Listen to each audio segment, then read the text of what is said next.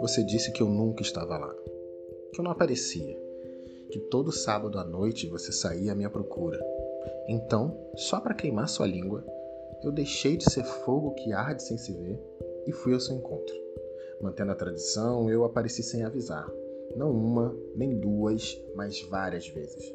Na boate, na praia no seu trabalho, eu estive no ar, no café, na roupa, nos olhares em todas as músicas que você ouviu no Spotify.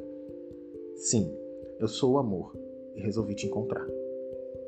Talvez pelo meu atraso você desaprendeu a me reconhecer. Desculpa, mas eu sou o amor. Eu não sou britânico, eu não tenho que ser pontual. Nos primeiros dias em que eu apareci, você até consultou o horóscopo, mudou o corte de cabelo, postou umas frases do Carpinejar no seu Instagram.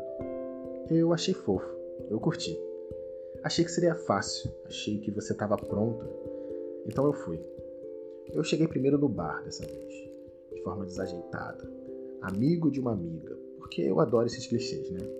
Percebi logo de cara que não era o que você sonhava. Afinal, você não parava de mexer no celular e foi embora tão rápido sem se despedir. Que fique claro, eu não sou o seu sonho. Seu sonho é problema seu. Mas eu sou persistente. Então segui seus passos e fui te encontrar no samba. Te convidei para dançar. Uma, duas, três, quatro, inúmeras vezes. E você recusou todas. Aí eu decidi dar um tempo, me afastar um pouco, sabe?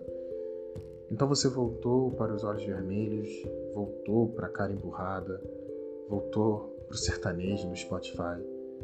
Chegou a mandar mensagens para aquela história antiga em que eu nunca estive presente. É, era hora de eu voltar também. Então resolvi ser mais direto, sabe? Resolvi ser tudo o que você sonhou. Eu resolvi chegar naquela viagem de férias que você estava precisando tanto. Sim, sim, eu não resisto a um bom clichê, é verdade.